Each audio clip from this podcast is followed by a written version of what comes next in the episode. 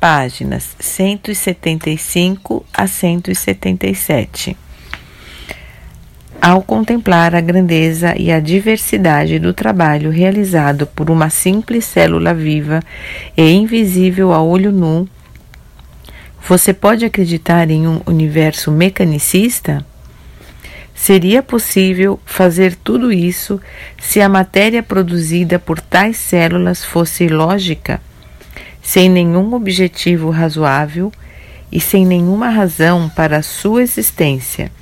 desprovida de consciência pessoal? Este não é o caso. Estas células vivas idênticas trabalham juntas em harmonia dentro do homem ou do animal para fazer um fígado com suas múltiplas funções no corpo, para criar um olho complexo que tem seu propósito específico de pôr o organismo em contato direto e inteligente com o seu ambiente, incorporando a ajuda do cérebro para fazer ossos fortes, expressamente desenhados em conjunto com tendões e músculos, para unir-se a outros de maneira tão conveniente que permitem o pleno e ágil movimento do organismo.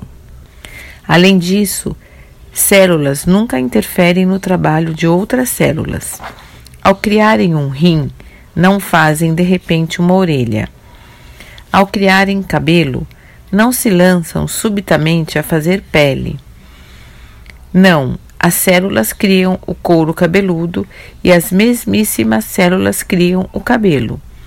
A única diferença entre as células da pele e as do cabelo é o trabalho que realizam segundo após segundo durante toda uma vida.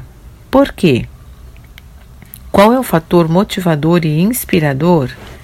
Acidente? Que inteligência organizadora pôs em movimento todo o processo de criação, desde o nível mais fundamental de formação de simples elementos a partir de partículas elétricas livres no espaço até a combinação de elementos para formar substâncias químicas, a combinação correta de substâncias específicas para formar uma molécula viva, a combinação correta de moléculas vivas para fazer uma célula viva, que pode receber alimentos, eliminar resíduos, construir segundo especificações claras deslocar-se e sustentar conscientemente esse enorme edifício da criação através de bilhões de anos? Qual é a força motivadora que concebeu e fez evoluir com sucesso nos sistemas vivos as entidades vivas, bilhões e bilhões de maneiras diferentes de fertilizar as sementes de todo o tipo?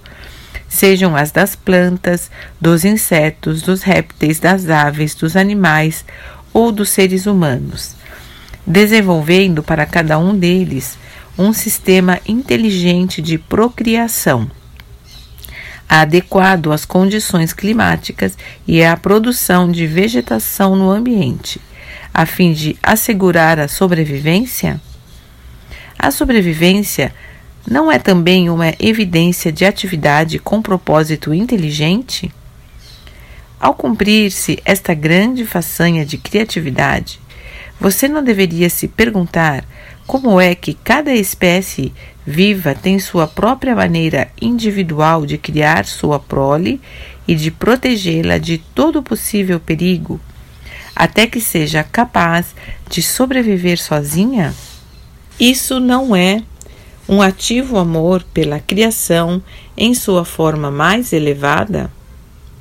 Você não pode sair desta análise sobre o que tem a inteligência humana a dizer a respeito das origens da vida e da criatividade, sem que se mencionem as importantíssimas moléculas de DNA, sobre as quais diz que levam o projeto de todo o organismo planta ou bebê. Essas moléculas de DNA dão as instruções às células, informando o que elas devem construir de acordo com os cromossomos depositados pela semente. Em lugar da inteligência, a ciência ofereceu as moléculas de DNA e as células frágeis da matéria, como a fonte de existência, seu líder supremo, seu diretor de criação, das quais toda a criação deve depender para sobreviver. Contemple o glorioso DNA, Senhor de sua criação.